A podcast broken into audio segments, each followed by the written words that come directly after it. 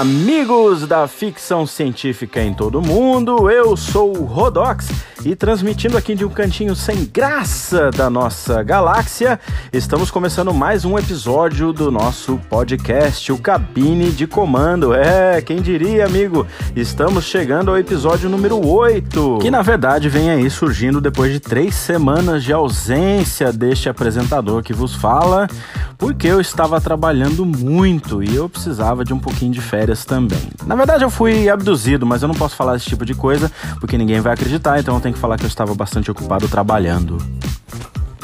É, e agora eu não estou entendendo porque que tá todo mundo rindo aqui no estúdio. É. Você não acredita, né, rapaz? Ha. Vai pra lá, vai. Sobe o som aí um pouquinho.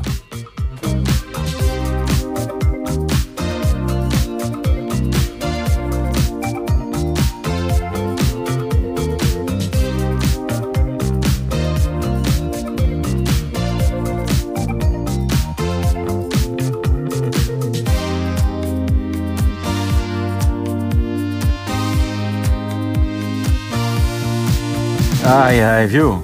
Ó, você que está chegando agora, o Cabine de Comando é um podcast que fala de literatura de ficção científica. Também a gente fala um pouquinho de filmes, de análise é, da ciência que o filme que o filme mostra, como por exemplo o nosso primeiro episódio é, sobre Interestelar. A gente falou um pouquinho sobre a ciência do filme também. Falamos da trilha sonora, sensacional a trilha sonora.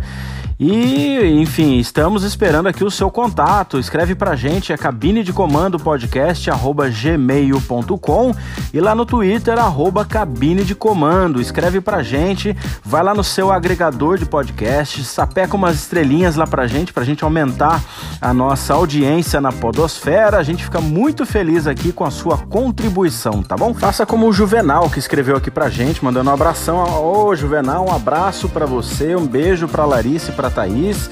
Saudade de vocês. E olha, eu vou atender aquele seu pedido, o seu tema, e eu vou escrever qualquer momento desse, a gente vai falar sobre esse assunto, beleza? Então vamos ao assunto de hoje.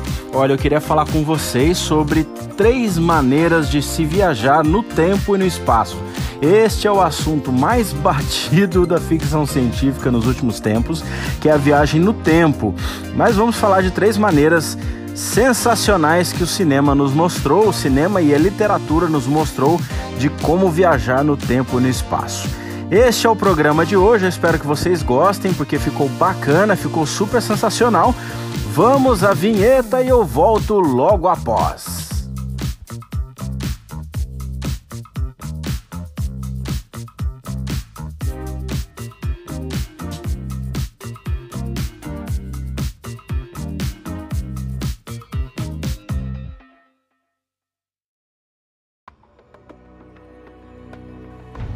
Cabine de comando. Episódio de hoje: Três maneiras de se viajar no tempo.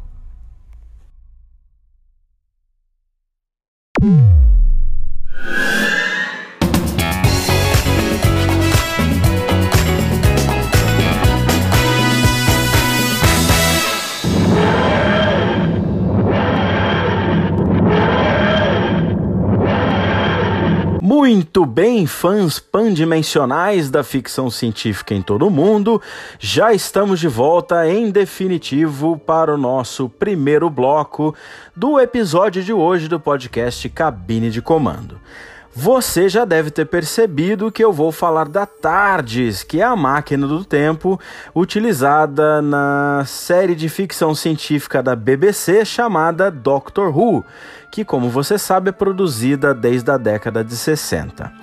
A TARDIS, que na verdade é um acrônimo, é uma sigla em inglês Time and Relative Dimension in Space, ou tempo e dimensão relativas no espaço, ela pode levar os seus passageiros para qualquer lugar no tempo e no espaço. Sim, caro amigo ouvinte. E, curiosamente, devido a um defeito no sistema de camuflagem da nave, a tarde se parece com uma cabine de polícia eh, da cidade de Londres da década de 60. E o seu interior é muito maior do que o exterior, é uma tecnologia que os senhores do tempo utilizam e ela contém inúmeras salas. A TARDIS que o doutor pilota é um modelo antigo do tipo 40. Ela foi produzida pelos Senhores do Tempo e depois ela foi roubada pelo primeiro doutor em Gallifrey. Gallifrey é o planeta natal é, do Doctor Who. E essa tecnologia dela ser maior é, dentro do que fora, visto de fora, né? É chamada de é, recurso dimensional transcendental, ou seja, a parte de dentro da TARDIS ela está numa outra dimensão, por isso ela é muito maior dentro do que fora. E essa é a parte da tecnologia que os senhores do tempo desenvolveram é, no planeta Gallifrey. De maneira geral, as TARDIS possuem um sistema de camuflagem chamado circuito camaleão então elas são capazes de se camuflar em qualquer é, modo, em qualquer imagem que elas queiram. Só que a TARDIS utilizada na série, utilizada pelo Doutor na série da BBC, ela está com um defeito e ela travou na imagem de uma cabine de polícia da década de 60. E aí ela não muda mais. O doutor diz que ela pode ser consertada a qualquer momento, mas ele gosta da, da aparência dela daquele jeito e ele não quer mexer é, no, no circuito camaleão, não quer consertar, não quer alterar o formato dela, porque ele gosta da aparência de cabine de polícia. Os produtores da série quiseram dar uma imagem de que as tardes são máquinas incrivelmente complexas. Então eles disseram que, em, vez de serem produzidas ou construídas, as tardes eram cultivadas e davam uma ideia, então, assim, de que era um processo biológico, que elas eram quase como um ser vivo. E, e a tamanha era a sua complexidade e a natureza da sua construção. E, embora isso não seja claro, é, que a máquina seja é, biológica por natureza ou é, ou é simplesmente complicada e complexa que parece imitar os processos de uma entidade biológica. Devido ao nível de complexidade na sua construção, a TARDIS tinha até mesmo um grau de inteligência e ela podia agir de forma independente. Tanto que muitas vezes elas lamentavam a morte do seu dono, do, do seu senhor do tempo. Elas é, muitas vezes chegavam a cometer um suicídio ao voar em direção a alguma estrela, algum sol, ou mesmo se arremessando no vórtex do tempo.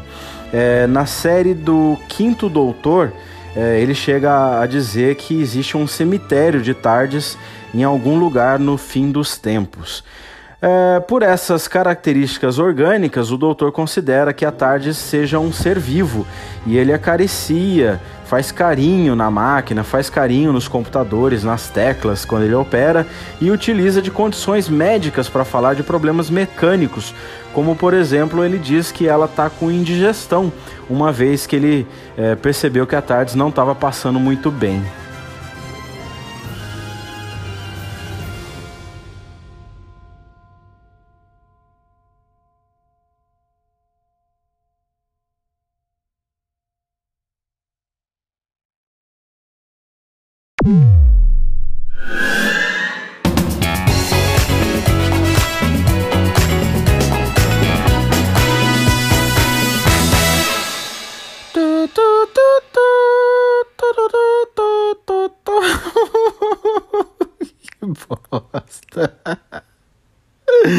Ei, amigos da ficção científica, estamos de volta para o segundo bloco e vamos falar da máquina do tempo do De Volta para o Futuro, que foi construída num DeLorean DMC-12. É, depois dessa trilha sonora maravilhosa, porque a gente não tem direitos autorais, vamos falar um pouquinho dessa máquina maravilhosa e como ela funciona. Ela foi construída originalmente dentro do carro do DeLorean DMC-12, que é um carro sensacional, e o Dr. Emmett Brown, que é o inventor desta máquina, ele a classifica como sua invenção mais bem sucedida. O carro originalmente é energizado por plutônio para gerar 1,21 gigawatts até pouco antes do fim do primeiro filme do Back to the Future, que é o De Volta para o Futuro. E mais tarde o Dr. Brown adiciona o Mr. Fusion, ou em português, o Senhor Fusão, no local onde iria o plutônio, o dispositivo que converte o lixo doméstico em energia elétrica. O primeiro teste da máquina ocorreu na madrugada de 26 de outubro de 1985, quando o Dr. Brown chama o amigo dele, né, o Marty McFly, para filmar os testes que ele vai fazer num shopping center, no, no, na área de estacionamento do shopping center. Então o primeiro teste ele faz com, com seu cachorro, com um doguinho chamado Einstein, e ele manda o Einstein um minuto para o futuro. E o cachorro volta vivo, é, saudável, então o teste aparentemente funcionou e o relógio que o cachorro é, estava carregando é, está adiantado em exatamente um minuto. E como o carro opera com plutônio, é, que é um elemento radioativo e não é facilmente encontrado, não dá para comprar no mercadinho da esquina. Então o Dr. Brown acaba revelando que ele roubou esse plutônio de um grupo é, terrorista. Até hoje essa imagem não seria muito bem, bem vista num filme atual, porque ele, ele caracteriza é, o povo árabe como terrorista, né? mostra os terroristas ali como, como árabes e tal. E aí ele, ele naquela confusão, o Marty McFly pula para dentro do carro, acelera e quando ele atinge 88 milhas por hora, que são mais ou menos 140 quilômetros por hora, o carro é, salta para o passado, ele vai então parar em 1955, 30 anos antes. E o resto da história você já sabe, é aquela é, confusão que o Marty McFly está tentando voltar de 1955 para 1985 e, e ele evitando que a mãe dele, a própria mãe, não se apaixone por ele. Ele encontra o pai dele, a figura do pai é um, um cara covarde, não enfrenta os desafios da vida e enfim. Então ele encontra o Dr. Brown para poder fazer de alguma maneira é, conseguir aí 1,21 gigawatts para poder gerar é, energia suficiente para a máquina do tempo funcionar novamente e ele poder voltar a 1985. O que, que é importante na, na, no carro, no DeLorean em si, que é a máquina do tempo é, instalada dentro do carro? É o capacitor de fluxo, que conforme o Dr. Brown descreve, é o que faz a viagem no tempo possível, porque ele é conectado aos circuitos do tempo que nada mais são do que os painéis digitais é, no carro, ou seja, é, o capacitor de fluxo ele vai funcionar quando for energizado com 1,21 gigawatts de potência ao chegar a 88 milhas por hora ou mais ou menos 140 quilômetros por hora. Os circuitos do tempo então são os painéis, né, onde você digita é, a data de destino que você quer ir, a data onde você está e para onde você vai, o horário que você quer ir, o horário que você quer chegar e tudo mais. O Mr. Fusion, que aparece no, no final do primeiro filme, que na verdade é um, é um reator nuclear transformado para poder funcionar é, utilizando lixo doméstico como combustível.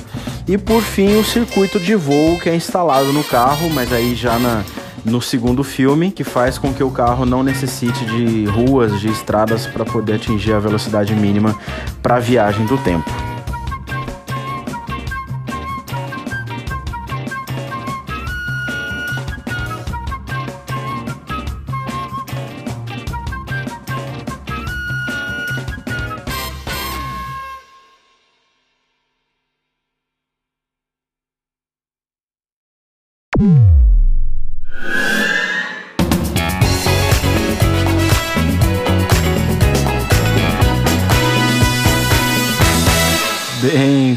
Temporais da ficção científica em todo o mundo, já estamos de volta ao terceiro bloco do episódio de hoje do podcast Cabine de Comando. E como você sabe, estamos falando sobre viagem no tempo e três máquinas maravilhosas que nos fazem deslocar tanto no tempo quanto no espaço. E agora vamos falar sobre o gerador de probabilidade infinita.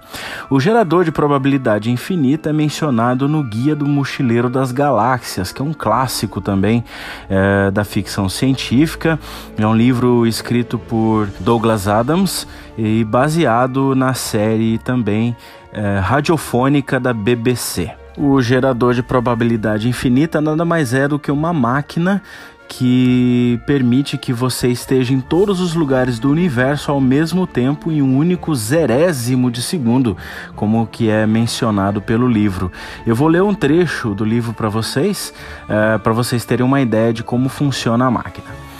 O gerador de improbabilidade infinita é uma nova e maravilhosa invenção que possibilita atravessar imensas distâncias interestelares num simples zerésimo de segundo, sem toda aquela complicação e chatice de ter que passar pelo hiperespaço.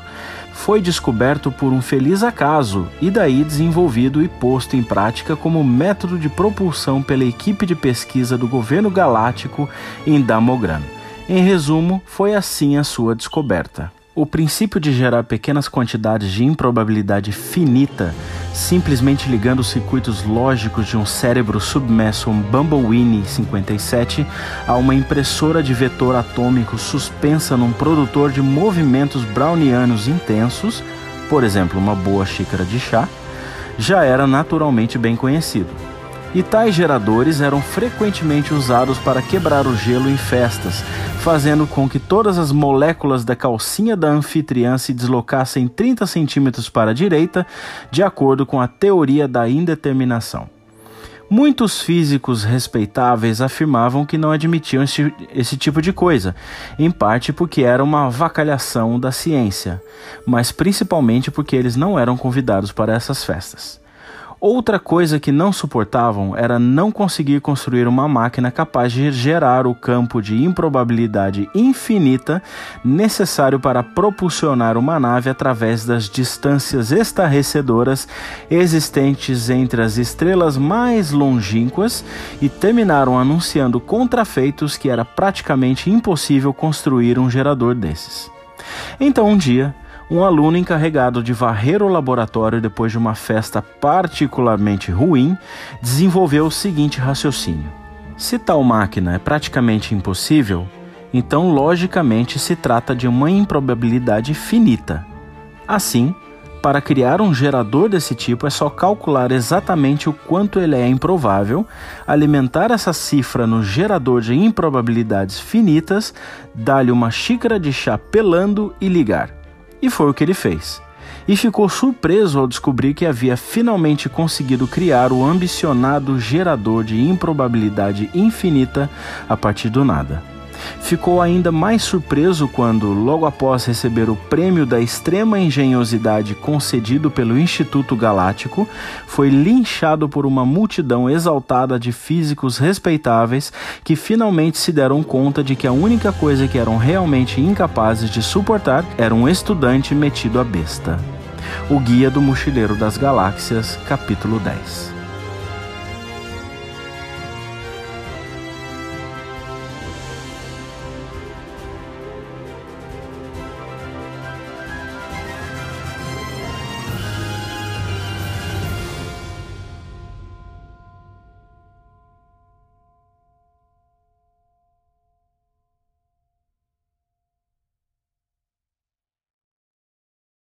Fãs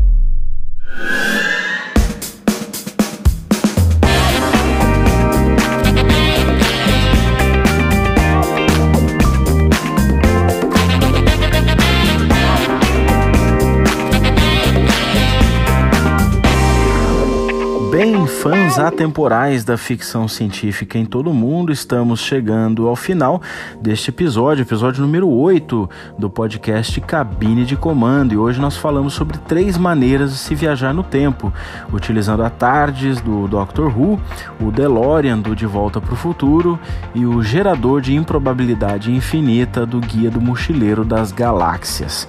Como indicação de leitura, eu queria deixar para vocês justamente o guia que é uma trilogia de cinco livros escrita por Douglas Adams, uh, baseada na série radiofônica da BBC de mesmo nome, do mesmo autor.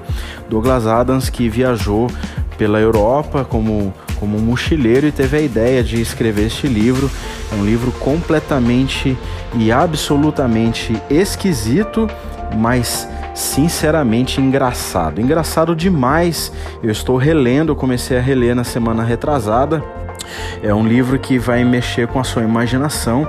Douglas Adams tem essa característica de, de descobrir maneiras de se pensar o universo que, que nunca foram é, pensadas antes. E ele era um apaixonado pela ciência e infelizmente é, nos deixou é, muito cedo. Ele morreu, acho que com menos de 50 anos, se não me engano. Ele estava na academia fazendo, é, fazendo exercício, passou mal, teve um mal súbito e faleceu. Então, a, a indicação de leitura para hoje é o Guia do, Mochileiros da, da, Guia do Mochileiro das Galáxias, de Douglas Adams. Eu queria agradecer a vocês que têm mantido a nossa audiência em pé, têm indicado o nosso podcast para os seus amigos e familiares, pessoas que gostam da temática da ficção científica, e eu queria agradecer a vocês pela essa, por essa força, por essa é, indicação que vocês estão dando aqui do nosso podcast. Vai lá no seu agregador de podcast, já sapeca umas estrelinhas lá pra gente para ajudar a aumentar a nossa frequência, a nossa audiência na Podosfera e agradeço a vocês também pelos peixes. Muito obrigado e até próximo episódio do podcast Cabine de Comando. Tchau!